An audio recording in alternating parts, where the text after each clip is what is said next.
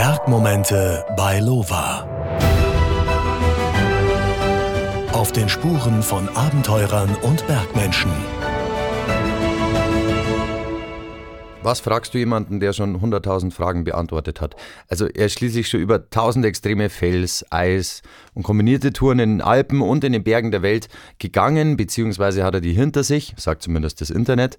Erstbegehungen, Expeditionen, Reinhold Messner, DRV Summit, Top Mountain Tours, das sind nur einige Schlagwörter, die in seinem Leben eine große Rolle spielen oder gespielt haben. Sein aktuelles Alter Kennt man auch als Sechsstellung, wenn ich das mal so provokativ sagen darf, aber die 69, die sieht man ihm auf jeden Fall nicht an. Herzlich willkommen im Bergmomente-Podcast, Günther Herter.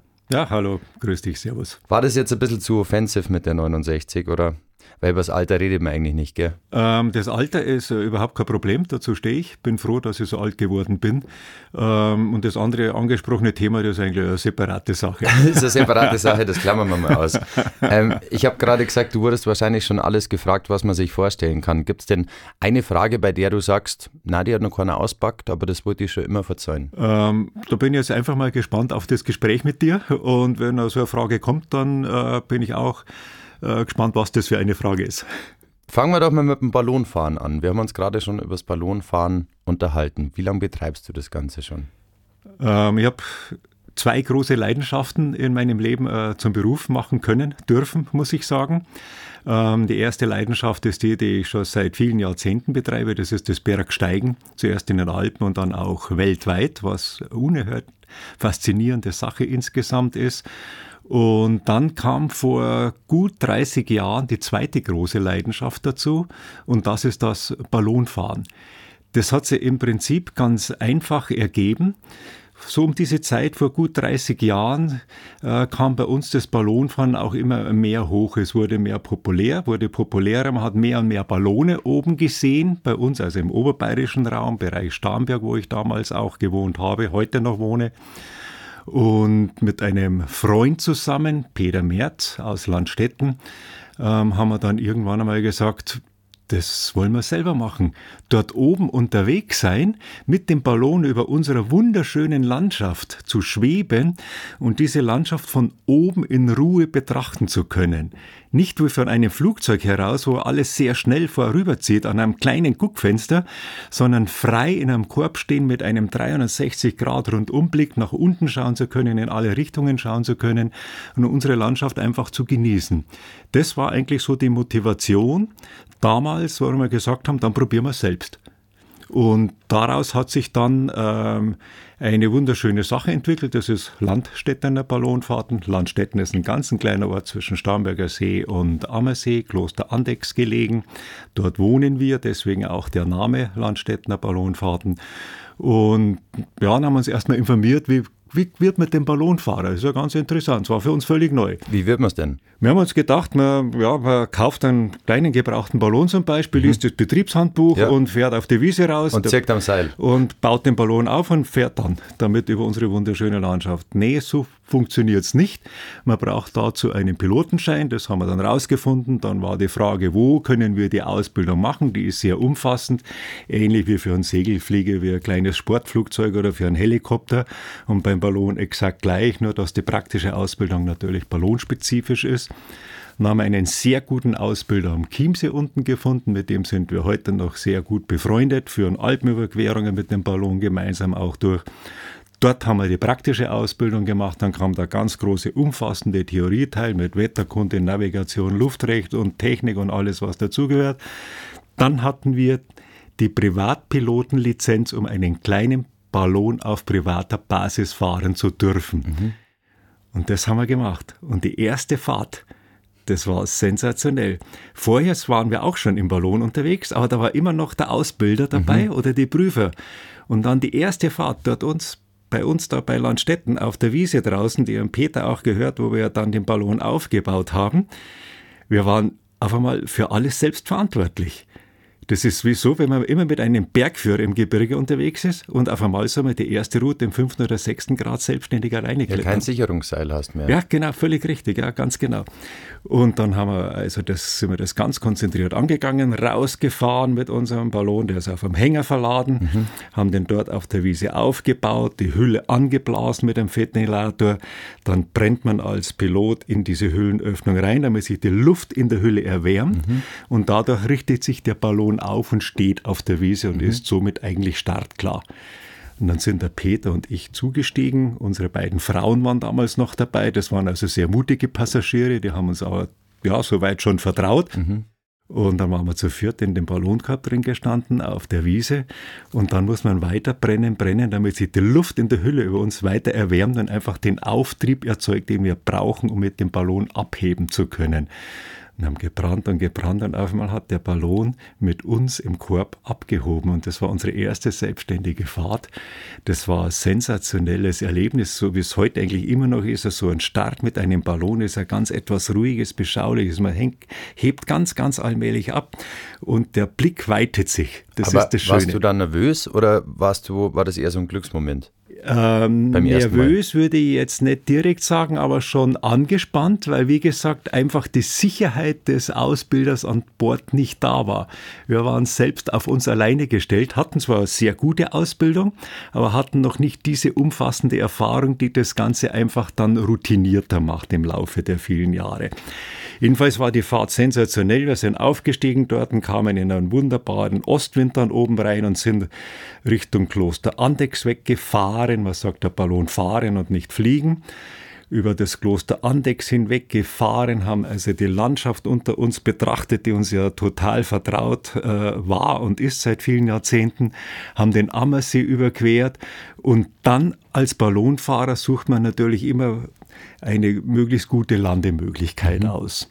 Und das sind, im Idealfall ist das einfach eine schöne große Wiese. Aber du kannst es ja nicht steuern. gar nicht, gar nicht, gar genau. nicht, gar nicht. Das ist auch die Besonderheit beim Ballonfahren. Deswegen fährt auch ein Ballon ja. und fliegt nicht, weil wir nicht steuern können. Wir sind mit dem Wind unterwegs, mit der Luftströmung.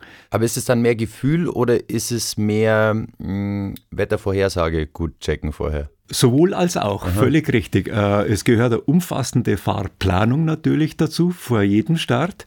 Und dazu gibt es eine spezielle Website für die Luftfahrt und da wiederum einen speziellen Bereich für die Ballonfahrer, wo die verschiedenen Winde vorhergesagt werden.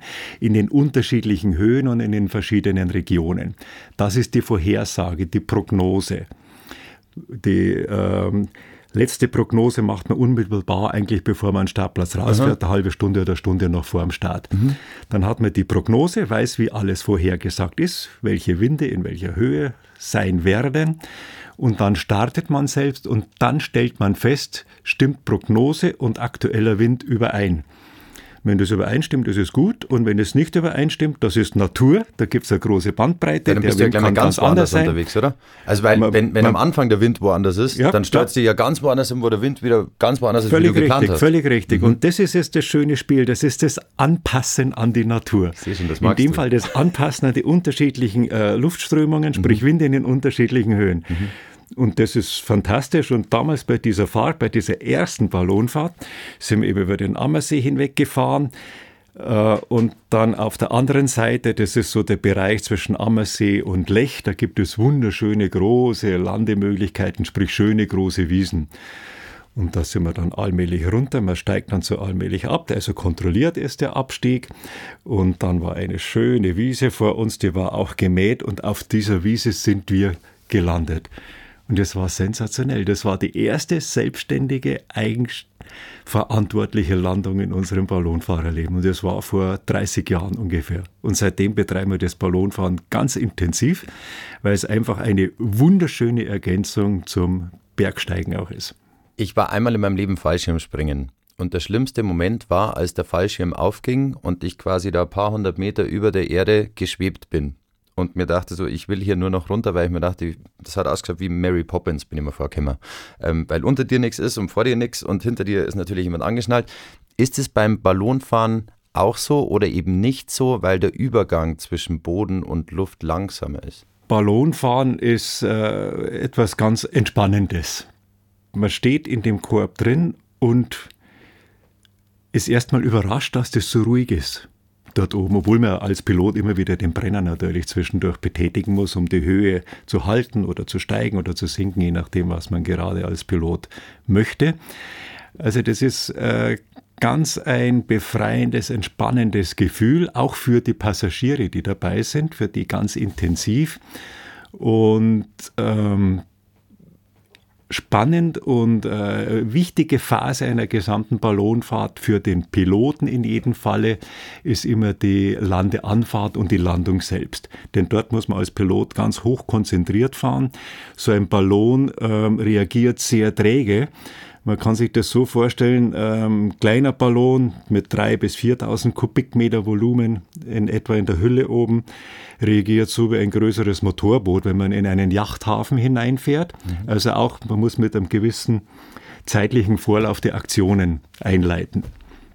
Und ein großer Ballon, der reagiert mit 7.000 oder 8.000 Kubikmeter, wie unser großer Ballon auch ein Volumen hat, der reagiert ähnlich eher so wie ein Öltanker, mit dem man in einen großen Hafen reinfährt. Dieser Kapitän von einem Öltanker muss auch schon Kilometer vorher äh, Tempo rausnehmen, damit er also ganz wohl dosiert und kontrolliert dann andocken kann. Und genauso ist es, wie wenn man, wenn man mit einem Ballon absteigt, um eine Landung zu durchzuführen. Man muss ganz langsam und vorausschauend schon ähm, die Sinkrate reduzieren und dann schauen, dass man nach Möglichkeiten halt dann diesen Platz auch ähm, erreicht, den man als Landeplatz ausgewählt hat. Das klappt am Anfang nicht immer auf den Meter genau. Darum wählt man am Anfang immer gerne große Landeflächen aus, eine große, schöne gemähte Wiese. Und ähm, später dann kommt man dann natürlich auch in die Situation oder in diese Könnenstufe rein, wo man kleinere Landemöglichkeiten auch auswählen kann. Und da wird dann der Spätzle angerufen, der kommt dann mit dem Anhänger vorbei und dann wird alles wieder eingepackt und man fährt Und ja, genau, es gibt ein sogenanntes Begleitfahrzeug. Mhm. Das ist ein äh, Bus mit einem Hänger. Mhm. Auf dem Hänger wird der Ballon dann verladen und das Begleitfahrzeug, das kommt über Funk gesteuert äh, kommt es an den Landeplatz ah, okay. hin. Also wir als Piloten oben wissen ja noch am ehesten, wo wir hinfahren werden und wo wir landen werden und geben über, immer über Funk dem Fahrer vom Begleitfahrzeug mhm. unten Bescheid, wo er hinfahren soll. Und in der letzten Landephase, dann ist das Begleitfahrzeug entweder schon direkt am Landeplatz oder seitlich davon auf dem Feldweg da oder es kommt kurz darauf. Kommt es denn da auch ähm, zu, ich sage jetzt mal, problematischen Situationen oder sichert man sich dahingehend wirklich so ab, dass man weiß, okay, heute ist ein ganzen Tag schön, da kann nichts passieren, da kann kein Weder kommen oder bist du auch schon in Situationen kommen, wo du gesagt hast, oh wie zwack. Ähm, weil wie ist das im Ballon? Kann der Blitz einschlagen oder? Ähm, beim Ballonfahren ist es gleich wie beim Bergsteigen. Äh, ganz wesentlich ist die Planung. Beim Ballonfahren die Planung der Ballonfahrt, beim Bergsteigen die Planung der Tour, die man vorhat. Und ähm, beim Ballonfahren ist es wichtig, ähm, dass man äh, keinen zu starken Bodenwind hat, sowohl zum Aufbauen des Ballons, mhm. zum Starten, als auch dann ganz besonders zum Landen. Ähm, da gibt es ein Limit für die Ballonfahrer, das liegt bei 10 Knoten Bodenwind. 10 Knoten sind ungefähr 18 Stundenkilometer, ist also dann schon ein bisschen flotter. Und ähm, wenn maximal 10 Knoten Bodenwind vorhergesagt sind, dann ist man innerhalb des grünen Bereichs. Und ansonsten, ähm, speziell im Sommer, ist natürlich ein Thema immer bei uns ähm, die Gewittersituation. Und es ist im Prinzip auch ganz äh, einfach zu managen. Wenn äh, Gewitter zu nahe bereits da ist oder jetzt sagen wir mal speziell bei uns aus dem Allgäu raus kommt, das ist halt die Südwestströmung, die wir im Sommer oft haben und wir stellen vor dem Start fest, in der Planungsphase noch hoppla, da nähert sich eine Gewitterzelle relativ flott unserem Gebiet, wo wir fahren wollen, dann sagen wir ganz konsequent die Ballonfahrt ab. Das kommt immer wieder mal vor und das kann auch am Startplatz sein, wo wir uns bereits mit den Passagieren getroffen haben. Da schauen wir dann kurz vorher nochmal direkt am Startplatz, schauen wir dann nochmal die neueste äh, Radarsituation auf dem Handy an. Und da kann man die Gewitterzellen sehr gut erkennen, wo sie sich bewegen, in welche Richtung sie sich bewegen, wie schnell sie sich bewegen und wie intensiv sie sich bereits entwickelt haben. Und das erklären wir dann den Passagieren und sagen, nee, heute sagen wir sicherheitshalber ab, auch wenn die Sonne noch scheint. Und wir machen einen neuen Termin aus, wenn die Situation entspannter mhm. ist. Sprich keine Gewittersituation weit und breit und ruhige Bodenwinde zum Starten und zum Landen. Also die Planung ist das A und O. Die Planung Punkt 1 genau und dann das Anpassen wiederum an die tatsächlichen Verhältnisse, wenn man in der Luft ist. Genau gleich wie beim Bergsteigen.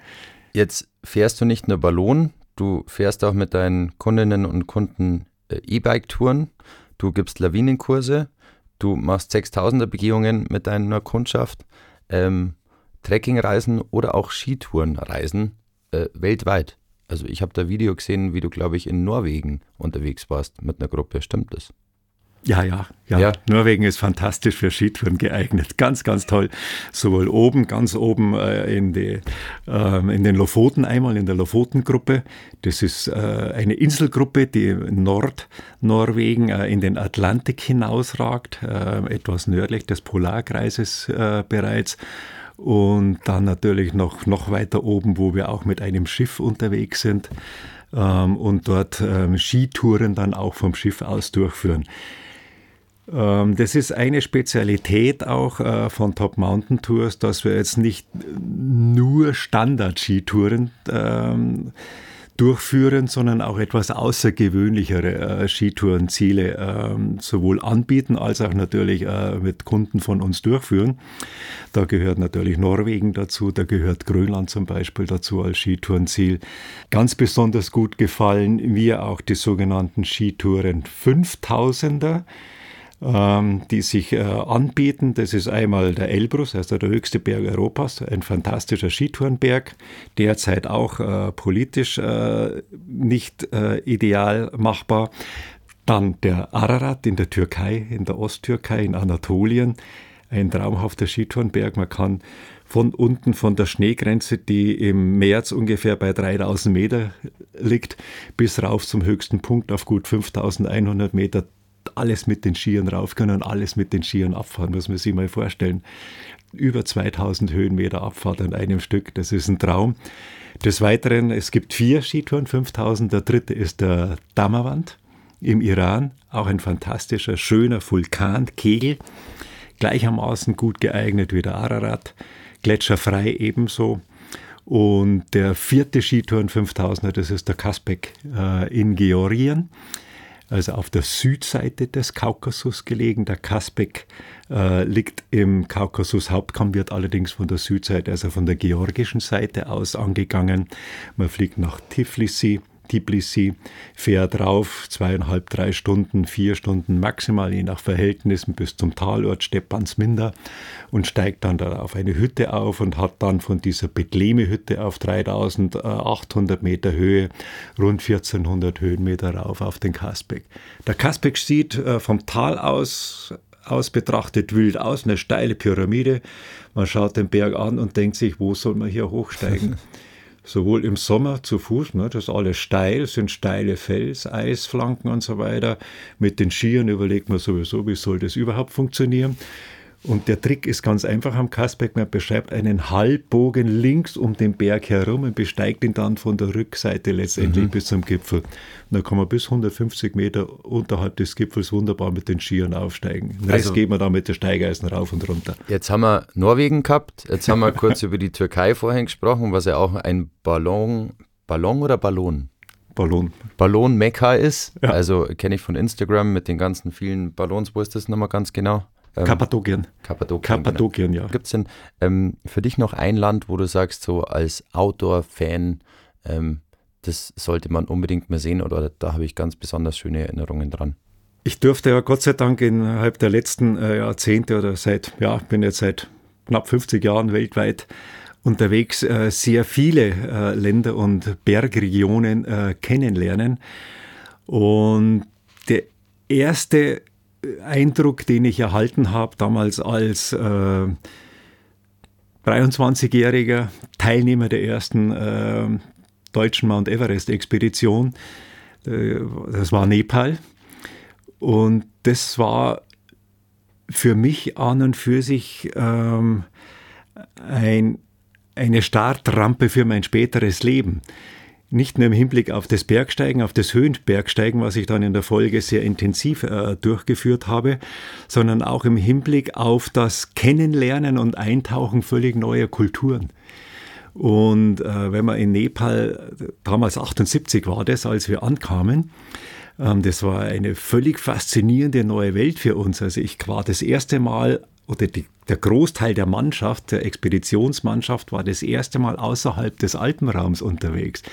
Wir haben mit großen Augen gestaunt und haben diese buddhistisch-hinduistische Kultur, die ja im Kathmandu-Tal intensiv gelebt wird und an allen Ecken und Enden spürbar ist, die haben wir intensiv aufgesogen, haben festgestellt, hoppla, es gibt dann noch ganz andere äh, Möglichkeiten zu leben als bei uns in dem wohlgeborgenen Mitteleuropa, aus dem wir herauskamen und haben festgestellt, ja, diese Menschen, die sind zwar arm aus unserer Sicht, materiell arm, aber sie sind, haben einen Reichtum in sich, der sich einfach mit einer Fröhlichkeit und mit einer Zufriedenheit bemerkbar macht, die bei uns nicht so durchgängig gegeben ist.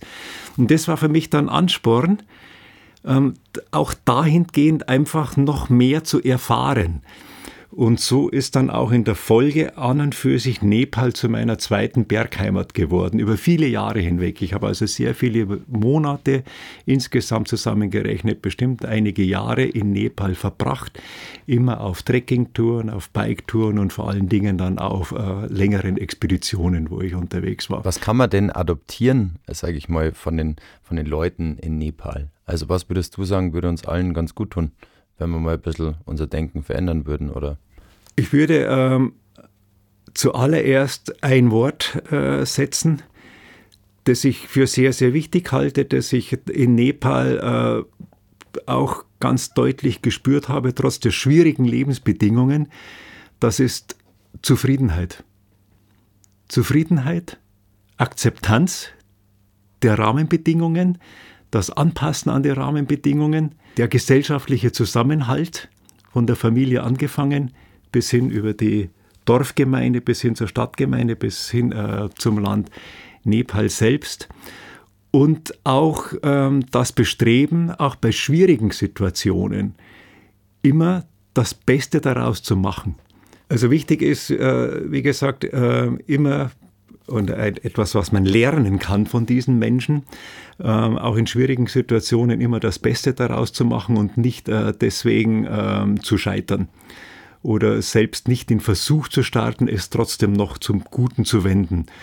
Und das ist etwas Wesentliches, was man an und für sich äh, in Nepal ganz, ganz äh, stark mitnehmen kann. Was ich interessant finde, ist, du hast gesagt, der Zusammenhalt, die Familie, die Akzeptanz, die Zufriedenheit. Ähm, könnte man ja meinen, okay, die kesseln sich dann ein und lassen gar niemanden rein, aber du hast ja auch gesagt, die sind trotzdem wahnsinnig freundlich zu Touristen, die dazu kommen, also auch weltoffen. Das ist auch ein ganz, ganz äh, tolles und wichtiges Merkmal, dass man, wenn man weltweit in den Bergen äh, unterwegs ist, auch nicht nur in den Bergen, auch sonst, ähm, das ist die unerhörte Gastfreundschaft, die man vielfach erleben darf. Ähm, unabhängig davon, ob man Geld hinterlässt oder nicht, man ist Gast.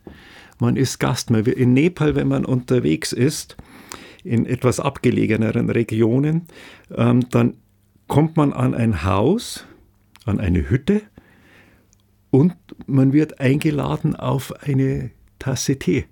Das ist eine Selbstverständlichkeit. Ist bei uns nicht unbedingt so der Fall.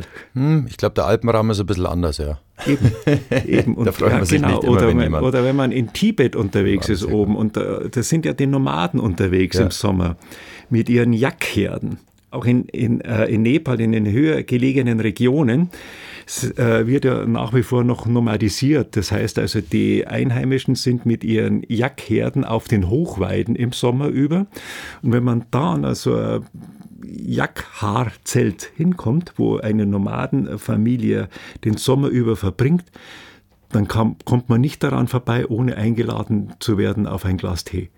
Und man tauscht sich dann aus, mit Hilfe der wenigen, wenigen Wörter, die man äh, selbst Nepali kann. Oder es ist ja meistens ein Begleit, äh, eine Begleitmannschaft dabei, die einen wunderbar dann auch dolmetschen kann. Und dann tauscht man sich gut aus, wünscht sich gegenseitig alles Gute für die Zukunft und zieht weiter. Und das sind wunderschöne Erlebnisse. Diese Zufriedenheit der Leute auf der einen Seite, verbunden mit der Gastfreundschaft, die sie von innen raus aus einfach zeigen. Jetzt, wenn wir bei Nepal sind, ich habe vorher ein paar Schlagwörter genannt in der Einführung. Da war auch Reinhold Messner mit dabei. Den hast du zuletzt, glaube ich, 2018 interviewen dürfen. Jetzt, ähm, bei dir ist es ähnlich. Was fragt man jetzt so jemanden, der schon 100.000 Interviews gegeben hat? Also, in welcher Beziehung stehst du äh, mit Reinhold Messner und äh, was habt ihr miteinander geteilt, beziehungsweise ähm, wie empfindest du diesen Menschen? Ich durfte Gott sei Dank äh, mit sehr jungen Jahren schon das Bergsteigen anfangen. Ich, war acht Jahre, als mich meine Eltern damals, ähm, wir sind immer zur Sommerfrische, sagte man damals noch, ins Pitztal gefahren, ins tirolerische Pitztal habe das heute noch äh, vor Augen mit dieses eng eingeschnittene Tal, tief eingeschnittene Tal mit den Wasserfällen und so weiter. Das hat sich einfach eingeprägt. Und ähm, eine Tour ging dann, wir haben immer Wanderungen unternommen oder meine Eltern und ich ging mit.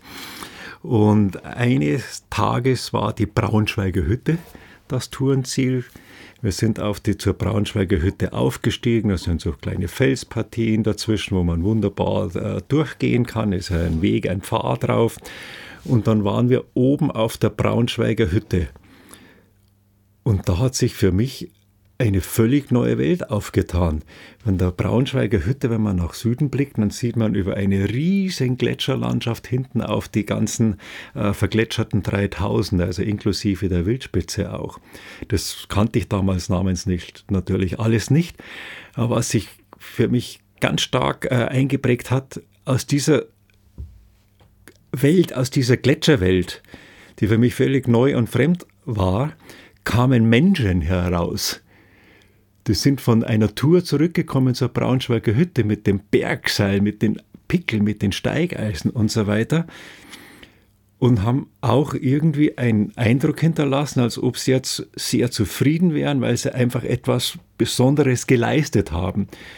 Und das hat sich bei mir eingeprägt, dieses Bild. Und damals hatte ich dann schon irgendwie so den Wunsch, auch das selbst einmal durchführen zu dürfen hat dann eine gewisse Zeit gedauert. Ich wurde dann, ähm, ich habe später dann auch in Garmisch äh, einige Jahre gelebt, dort einen sehr guten Anschluss an die dortige Kletterszene gefunden und wir waren dann immer äh, relativ schnell sehr schwierig auf äh, Felstouren unterwegs. Und so hat sich das dann einfach fortgesetzt, das Ganze. Und ähm, der große Sprung war dann der an und für sich auch wieder 1978 als Teilnehmer eingeladen zu werden, an der ersten deutschen Everest-Expedition teilzunehmen. Und so hat sich das Ganze bei mir äh, entwickelt und geweitet. Und da hast du dann bloß nochmal die ursprüngliche Frage. Kein Problem, ja, genau, das wollte ich gerade fragen. Äh, und so hast du Reinhard Messner kennengelernt, oder? Ja, genau. Und wie wir, genau. Und äh, wie wir damals so unterwegs waren, äh, stieg da so kometenhaft ein Stern, ein Stern am Himmel, äh, des Bergsteigerhimmels auf. Und das war jemand, ähm, der anscheinend nicht nur exzellent bergsteigen konnte und unerhört mutige Touren äh, durchgeführt hat, sondern der das auch noch sehr gut erzählen und äh, erklären konnte. Und äh, war natürlich in allererster Linie in der Fachliteratur, immer in den Magazinen, in den damaligen. Und ähm, sehr schnell war dann der Name Reinhold Messner ein Begriff für uns. Und man hat dann schon immer äh, sein Tun verfolgt. Er hat das ja auch sehr gut äh, immer dann dargestellt. Und 1978 war Sternstunde auch für den Reinhold selbst, weil er nämlich zusammen mit dem Peter Habeler als Erste ohne Flaschensauerstoff äh, den Gipfel des Mount Everest bestiegen hat. Eine Leistung, die heute noch einzigartig darstellt, in dieser Form. Und ähm, die erste Begegnung mit Reinhold Messner war dann die bei einer ähm, Bergsteigerveranstaltung, wo ich als Moderator äh, tätig war und die Referenten angekündigt habe, dass auch Reinhold Messner ähm, als Top-Referent dann da war. Wie war das für dich, deinem Vorbild zu begegnen? Er war für mich bergsteigerisch, für uns alle nahezu. Für uns alle war er bergsteigerisch auf jeden Fall ein Vorbild. Er hat einfach einen reinen Stil kreiert. Er hat das Felsklettern wieder auf das reine Klettern selbst zurückgeführt. Ähm, das Seil und die Haken waren für ihn ja auch nur zur Sicherung da, nicht zur Fortbewegung. Und dann die nächste Stufe, die er dann auch noch gemacht hat, das waren diese extremen Alleingänge. Auch Alleingänge äh, wobei er im sechsten Grad zum Beispiel eine neue Route geklettert ist, ohne sie vorher anzuschauen. Äh, Marmolata Südwand, der ist die Wiener Route unten eingestiegen, solo, völlig frei, ungesichert, rauf bis zum Band auf halber Wandhöhe nach 400 Höhenmetern und da geht die Wiener Führer normalerweise ein bisschen rechts rüber und führt dann über so ein 3er, 4er, 5er Gelände rauf bis zum Gipfel oben. Und der Reinhold Messner, der ist damals einfach nicht der Original Wiener Führer gefolgt, sondern geradeaus die letzten 400 Meter in einen senkrechten, senkrechten äh, Wandteil eingestiegen und seilfrei durchgestiegen. Das war für uns natürlich schon ein Vorbild irgendwo. Aber wir waren clever genug, äh, das nicht im gleichen Schwierigkeitsgrad durchzuführen, sondern wieder angepasst auf unser Können. Und insofern äh, war der Reinhold Messner sicherlich ein Vorbild, ist auch heute noch bergsteigerisch ähm, für uns. Und die erste Begegnung mit ihm war kurz vor diesem äh, Vortrag von ihm auf diesem Bergsteigertreffen. Völlig offen, unkomplizierter Mensch, sofort, hallo, grüß dich, servus, wie geht's und so weiter. Und es war so, sofort eine gute Ebene da, ein gutes Verständnis, wie es Bergsteiger untereinander ja sehr schnell finden. Ja, das ist das, was du gerade gesagt hast, auch international. Mir geht es hier bei dem Podcast eigentlich immer genauso. Das ist immer so ein, man ja. ist immer per Du, man ist immer Servus, trinkt man Kaffee. Ja. Schmatzen, also das ist schon, was der Berg irgendwie auslöst in einem, dass man halt doch ähm, recht entspannt miteinander umgeht. Völlig richtig, man hat da einfach absolut gleiche Wellenlänge und es sind auch eben die gleichen Sachen wichtig und bedeutend im Hinblick aufs Bergsteigen und das verbindet weltweit. Und dann, ja, dann bin halt ich auf die äh, Bühne rauf und habe den Reinhold angekündigt. Das ging dann auch ganz gut, also ohne Versprecher und so. Da ist man auch immer froh als, ja. als Moderator, wenn das gelingt. Und der Reinhold hat natürlich da einen sensationellen Vortrag gehalten. Das war einer der ersten Vorträge, die er nach dem er alle 14 8000er äh, bestiegen hatte, gehalten hat. Und das war damals also sensationell. In der Folge sind wir uns dann öfters begegnet. Und äh, wir waren nie gemeinsam am Berg unterwegs, aber sind uns immer wieder auf vielen Veranstaltungen begegnet, äh, haben uns auch persönlich getroffen. Und der Messner mag in der Öffentlichkeit vielleicht als etwas streitbar dastehen, das muss man gelegentlich sein, Logisch. um seine Ansicht, um auch seine Interessen durchsetzen zu können oder zumindest einmal ganz deutlich zu kommunizieren. Auf der anderen Seite ist er ein äußerst umgänglicher, ein sehr geselliger Mensch. Also es ist einfach angenehm, mit ihm einen Abend zu verbringen. Es gibt ja ähm, gerade jetzt immer wieder Netflix-Produktionen, ähm, wo es ums Bergsteigen geht. Ähm, wo wieder jemand schneller am Berg war als der davor. Ähm, glaubst du, man kann so eine Legende überhaupt ähm, nochmal neu denken, beziehungsweise ist das, was der Reinhold gemacht hat, einzigartig, weil er einfach der Erste war? Und ähm, egal, wie viel Extrem-Profi-Bergsteiger das noch probieren werden, ähm, schneller eine Erstbesteigung zu machen oder so, ähm, man wird nie diesen Namen vergessen, weil er einfach eine Legende ist. Der Reinhold Messner steht mit seinen bergsteigerischen Leistungen einzigartig in der gesamten Bergsteigergeschichte. Ähm, er ist eine Legende, ganz klar eine lebende Legende. Und äh, man sollte an und für sich dann aber nicht versuchen, irgendwie Vergleiche zu ziehen, ähm, sondern einfach, es gibt da auch andere Top-Bergsteiger die also fantastische Leistungen äh, erbracht haben und erbringen, sondern ähm, dies einfach für sich selbst dann betrachten. Der Reinhold Messner hatte ja seine große Zeit des Felskletterns hatte er in den 70er Jahren. Ähm, in den 60er, 70er Jahren, dann hat er sich am Nanga Parbat 72 hat er sich äh, leider die Zehen abgefroren und von daher konnte er nicht mehr extrem Felsklettern. Ähm, und ist auch deswegen mit mehr zum Höhenbergsteigen äh, übergegangen und hat dann beim Höhenbergsteigen auch Meilensteine gesetzt. Ähm, wenn ich nur zwei Sachen herausgreifen darf, das ist bis heute nicht wiederholt. Das ist einmal die Überschreitung der beiden Gascherbrums im Karakorum, das er zusammen mit dem Hans Kammerlander durchgeführt hat. Eine Woche lang, eine Woche lang oberhalb von 7000 Meter unterwegs zu sein und zwei 8000er zu überschreiten auf zum Teil sehr ausgesetzten, schwierigen Graden, wo man also wirklich klettern muss, in einem absoluten Absturzgelände, hochkonzentriert, das eine Woche bis heute nicht wiederholt. Und die zweite Leistung, die ist auch einzigartig, bis heute nicht wiederholt. Das war 80 am Everest. Und zwar ist er da nach Tibet gefahren, ist auf die Nordseite des Mount Everest im Sommer, wo am gesamten Massiv des Mount Everest, so groß wie das gesamte Mont Blanc Massiv, kein Mensch weiter, weiter unterwegs war, nur er. Und er ist vom Basislager aus auf 6400 Meter, das vorgeschobene Basislager von der Nordseite des Mount Everest, alleine, wiederum ohne Flaschensauerstoff natürlich, aufgestiegen, hat jeden Schritt selbst gespurt, hatte das Zelt dabei, das er gebraucht hat, hatte die Verpflegung dabei, die er gebraucht hat für mehrere Tage, hatte äh, den Gasvorrat dabei, den er gebraucht hatte und ist alleine, ganz alleine, muss man sich vorstellen, ganz alleine in dieser Höhe, aufgestiegen bis zum Gipfel. Völlig exponiert. Er hat genau gewusst, wenn mir etwas passiert, mir kann niemand helfen.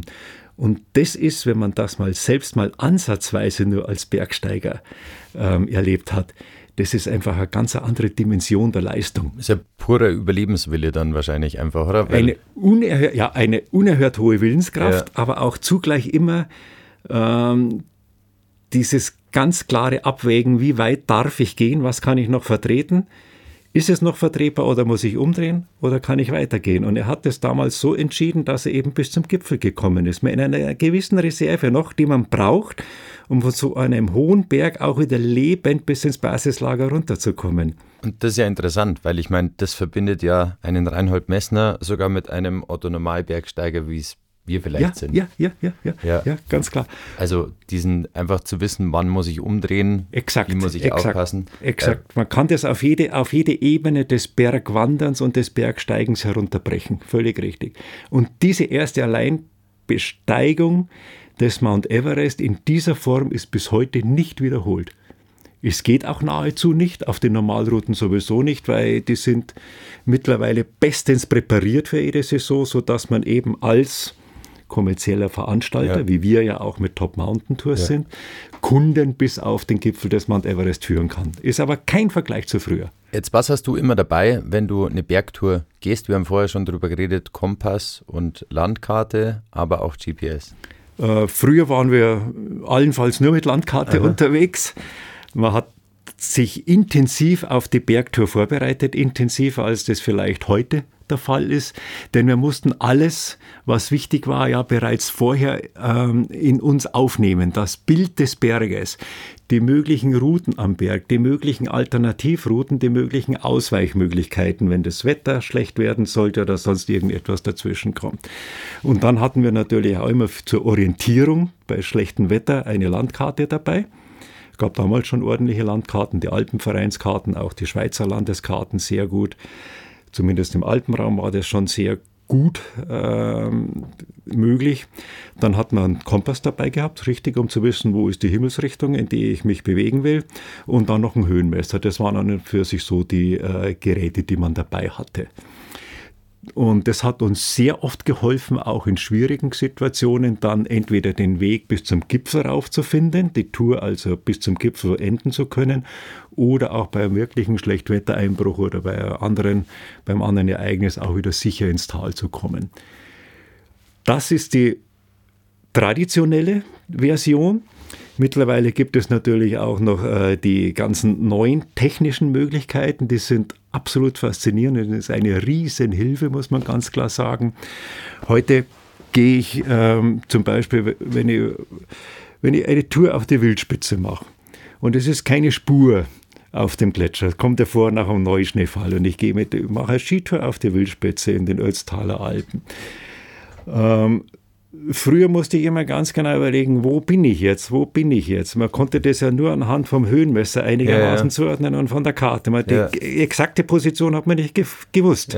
Wusste man nicht, wenn man im Nebel unterwegs war oder im Schneetreiben. Heute schaue ich auf das Display und sehe, aha, hier bin ich. Noch fünf Meter weiter Wird die Position exakt markiert. Mhm. Und das ist eine enorme Hilfe und bringt auch viel Sicherheit. Wie? Und von daher ist ähm, das Bergsteigen in diesem Bereich äh, wesentlich sicherer möglich, als das früher der Fall war. Und man kann auch dadurch eher noch beim schlechten Wetter, allerdings Bedingungen, wo man trotzdem noch gehen kann, eine Tour eher durchführen, als das früher war. Wie kommt dieses Gipfelgedächtnis zustande bei dir? Weil du einfach so bergfanatisch bist und dir deswegen Spitzen und sowas eh leicht merken kannst. Weil ich muss ganz ehrlich sagen, ich war, also bei Weitem nicht auf so vielen Bergen wie du wahrscheinlich, aber wenn ich was nicht kann, ist mir den Namen von irgendeinem Gipfel merken, wo ich drauf war. Aber vielleicht bin ich einfach ein vergesslicher Mensch und du nicht. Und das sind zwei Gesichtspunkte. Na, man merkt sich, jeder Mensch merkt sich eigentlich immer das, was ihm wichtig ja, ist. Ja, genau. das ist bei mir auch. Und bei mir ist es eben äh, einmal äh, sehr intensiv der gesamte Bereich Berg. Und als Bergsteiger, früher Kletterer, extremer Kletterer, Bergsteiger, war es für uns schon immer interessant, auch wirklich die Namen uns einzuprägen. Und ähm, von daher habe ich natürlich sehr viele Gipfelnamen, Regionen, Ortsnamen und so weiter, auch Menschen, die wir unterwegs getroffen, die Namen dieser Menschen äh, im Kopf. Und äh, das wurde dann noch intensiviert dadurch, dass ich ja seit ja, über 40 Jahren Bergreisen organisiere. Ja. Und dort, das ist auch eine ganz tolle Tätigkeit, wenn man Bergreisen organisiert, dass man sich ja vorher intensiv damit beschäftigen muss, wenn man eine Reise ausschreibt. Man muss sich genau mit jedem Berg beschäftigen, jeden Tag, den man beschreibt. Und bei jeder Tagesbeschreibung, bei einer Trekkingtour zum Beispiel, sind Bergnamen dabei. Mhm. Und von daher prägt sich das, das ganz exakt ein und auch noch die Höhen dazu. Logisch, ich fahre halt manchmal im Berg und weiß noch gar nicht genau, wo ich hinaufgehe. Und dann gehst du halt dann auf, orientierst dich an den gelben Schildern und gehst wieder runter. Aber für dich ist das natürlich ein wochenlanger äh, Planungsvorgang. Und so hat sich eben, haben sich verhältnismäßig viele Namen bei, Bergnamen bei mir eingeprägt, ja. Günther, magst du den Leuten, die zuhören, noch was mit auf den Weg geben abschließend? Ja, Nützt den Augenblick, verschiebt nichts auf später, nehmt alles intensiv aus, seid offen für alles. Vielen lieben Dank, dass du da warst, Günther Herter. Gerne. Dann füge ich nur noch hinzu, wenn euch das ganze Gespräch gefallen hat, ähm, gerne eine Bewertung dalassen, müsst ihr aber nicht. Wir würden uns trotzdem freuen und bei Fragen meldet euch einfach über Instagram bei mir oder bei Lova. Vielen lieben Dank fürs Zuhören und bis zum nächsten Mal. Bleibt gesund und habe die Ehre. Bergmomente bei Lova. Auf den Spuren von Abenteurern und Bergmenschen.